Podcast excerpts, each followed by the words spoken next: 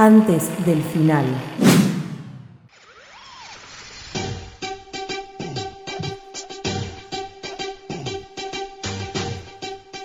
Sí. Sí, sí, sí, sí. 2004 en, comienza la segunda mitad de antes del final. Tenemos un montón de cosas para charlar todavía. Ustedes sigan enviando sus eh, tradiciones familiares, sus remedios caseros, sus tradiciones pasadas de generación en generación en Twitter, arroba antes del final FM, en Instagram, arroba antes del final, o por WhatsApp al 11 32 15 93 57. Damos comienzo a la columna de la señorita Sarodelo, por favor. Hola, amigues, ¿cómo están? Yo antes que nada quiero contar mi remedio casero, que es la mamá de una amiga. Yo tengo mucha sensibilidad en los dientes.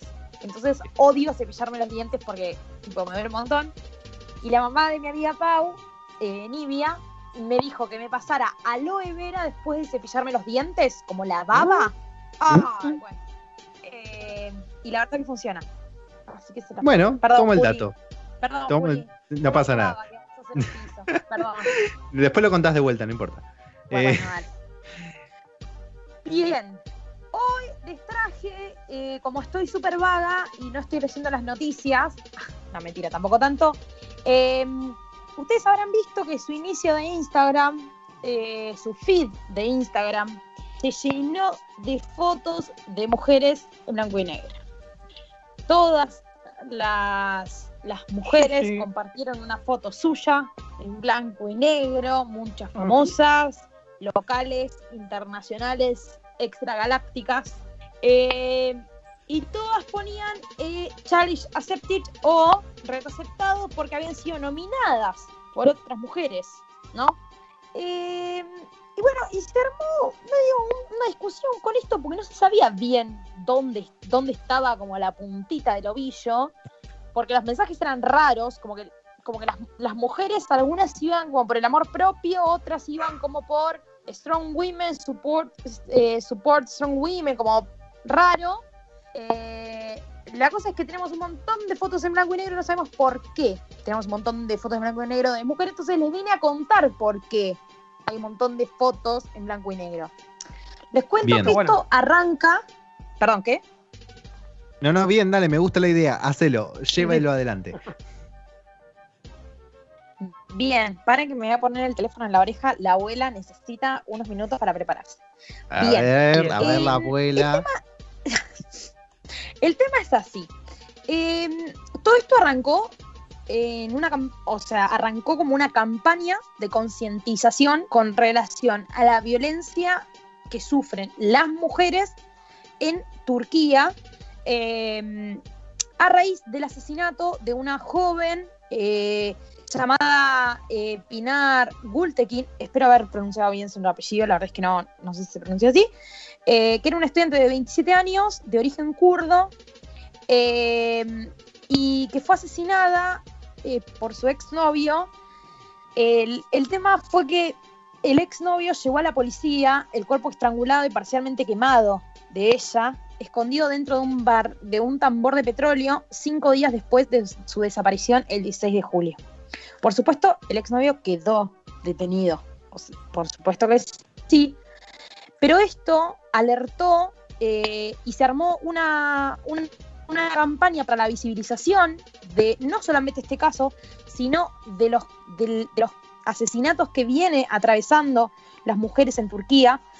Que, por ejemplo, para decirles algo, el Consejo de las Mujeres de Turquía, del Partido Democrático de los Pueblos, informó que hasta el 4 de junio, es decir, desde el 11 de marzo eh, hasta el 4 de junio, al menos 51 mujeres fueron asesinadas en el periodo de cuarentena que tuvieron ellos por COVID-19. 51 mujeres asesinadas. Es un montón. Eh, y así también, por ejemplo, eh, la plataforma para detener los asesinatos de las mujeres, eh, las siglas en, en- en turco son KCDP, informaron que desde junio del 2020, o sea, de la misma fecha, 27 mujeres, eh, es decir, desde el 20 de mayo al 4 de junio, 20 mujeres fueron asesinadas y 23 murieron bajo, de manera sospechosa. O sea, ya tenés 43 mujeres más que murieron. Es decir, del 11 de marzo murieron 51 y el 4 de junio, eh, hasta el 4 de junio murieron 43. Em, este desafío, por lo tanto, bueno, ya se fue medio como banalizando y fue bastante eh, revelador el saber el origen, porque en verdad todo el mundo estaba compartiendo y nadie sabía muy bien. Bueno, el origen es este, es denunciar los femicidios que tiene eh, Turquía. En el 2019 se registraron casi 500 te nos estás cortando un poquito. Hola, hola, te escuchamos, pero te nos estás eh, digitalizando y robotizando y cortando un poquito. Eh, volví un poquito para atrás y seguí, a ver si podemos seguir con la columna. Oh, ¿Ahí me escuchan? Ay, Dios, me siento como si estuviera en la era de las cavernas. eh, no, estás en enojo nomás. ¿Te escucho? Claro. Eh, se te escucha, pero medio cortadito. A ver, vamos, volví un poquito para atrás y seguí, vamos viendo. Bueno, no, no sé bien hasta dónde solo estaba dando cifras de, los femicidios y que se había un poco desvirtuado esta consigna de denuncia con respecto a la situación de las mujeres en Turquía, la violencia que están sufriendo. Ahora bien, ¿qué pasa en Turquía? Desde el primero de agosto del 2014 está en vigencia la Convención de Estambul, ¿Y qué es la Convención de Estambul?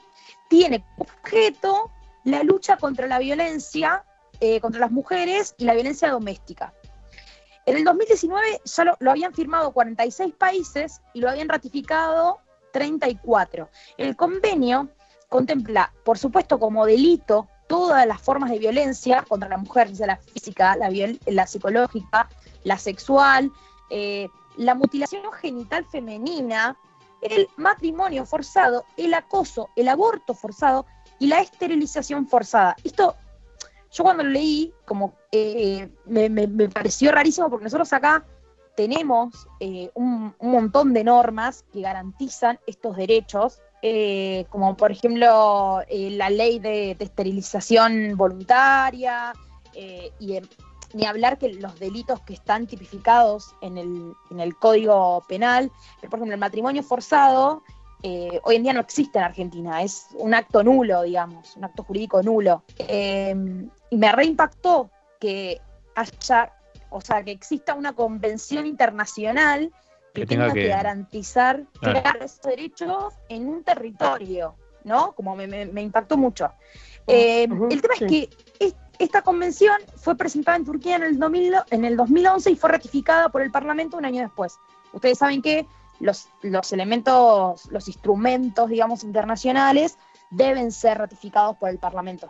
Los firma el Poder Ejecutivo, el presidente o quien esté a la cabeza del Poder Ejecutivo en cualquier territorio, y después se ratifican en, el en los congresos, como los parlamentos o la figura legislativa que tenga ese país. El tema es que eh, el gobierno fue bastante criticado por no implementar una ley específica para la protección de las mujeres, porque, y, porque si bien pareciera que hay una intención de erradicar la violencia, la verdad es que muchas mujeres no pueden acudir a la policía o a los fiscales con denuncias de violencia domésticas porque eh, no son escuchadas. Eh, y de hecho, el presidente de Turquía, eh, Erdogan, o sea, el actual presidente, dio instrucción o más o esbozó la idea de retirarse de la convención. Es decir, agravar aún más la situación de las mujeres, porque se está dando en Turquía que si bien es un Estado laico, eh, se forma, nace como Estado laico y, es un, o sea, está en, las bases eh, constitucionales, se está llevando adelante una islamización cada vez más pronunciada, por lo tanto, por ejemplo, una de las cosas que, había dicho el presidente es que esta convención destruía la familia. Bueno, señor. Eso lo hemos escuchado acá tantas veces también. Exactamente. Bueno, eh, hay una nota muy interesante de una activista eh, kurda que se llama Melike Yazar, que eh, dialogó con Telam y una de las cosas, uno de los datos que aportó fue que durante la pandemia el gobierno aprobó una ley de amnistía para liberar a presos y esos, por supuesto, benefició a muchos femicidas que volvieron a abusar y que volvieron a atormentar a las mujeres que los habían denunciado, básicamente, o que muchas de esas, o muchas de esas ya estaban muertas y volvieron a los círculos familiares en donde habían sucedido estos femicidios. Así que bueno, eh, es un poco compleja la situación. Yo les recomiendo que vayan a leer la nota que ahora eh, la, vamos, la vamos a poner en Twitter porque está, es muy interesante y está muy clara. Pero bueno, les quería contar un poquito cómo había nacido esto de poner una fotito en blanco y negro. A mí la verdad que nadie me nominó. Malísimo, malísimo. Oh. Me tendría que haber hecho la nominada. Me tendría que haber hecho la nominada. sí, sí, y etiquetar a alguna amiga que pensabas que te iba a nominar y no, y decir como para, para eh, exponer, ¿viste? Una, una cosa antes de terminar tu columna. Sí.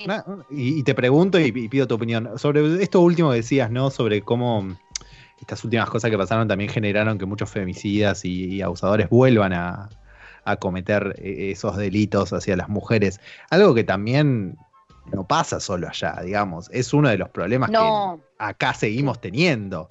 Em, sí es como eh, no, hay un control sobre ellos. Y muchas veces cuando salen eh, reinciden y o viven o les ponen o los sacan con la condición de que no estén cerca y los ponen cerca o no los vigilan. Entonces no es algo me parece solo a, a poner el ojo afuera. Sí no solamente eso sino que también no hay una línea clara de qué pasa con, con aquel con aquel chabón que comete un femicidio, que comete una violencia, un abuso, una violación. ¿Qué pasa con esa persona? ¿Esa persona puede reinsertarse? ¿Esa persona que es, un tema de, educación o directamente es un tema punitivista que se tiene que pudrir en la cárcel, digamos? Como tampoco están zanjados esos debates de qué pasa con esa persona. Bueno, estamos de acuerdo que hay que erradicar la violencia contra las mujeres, todo bien, perfecto. Ahora, las mujeres que se mueren en Argentina, el gran, el, un gran porcentaje, la verdad que ahora no tengo el porcentaje, pero lo voy a buscar, el gran porcentaje ya denunció a su femicida. O sea, ya está, ya avisó a la justicia y ya activó los protocolos y los mecanismos para poder lograr seguridad y el Estado no hizo lo que tenía que hacer. Entonces, también es eso, es qué pasa con el, con el chabón que, que se encuentra culpable de un femicidio, de una violación, de un abuso, ¿qué hacemos con esa persona? Digo, ¿es solamente un tema punitivista o esa persona eh, se puede recuperar? No, esos debates tampoco se están zanjados y tampoco hay una, una posición superadora.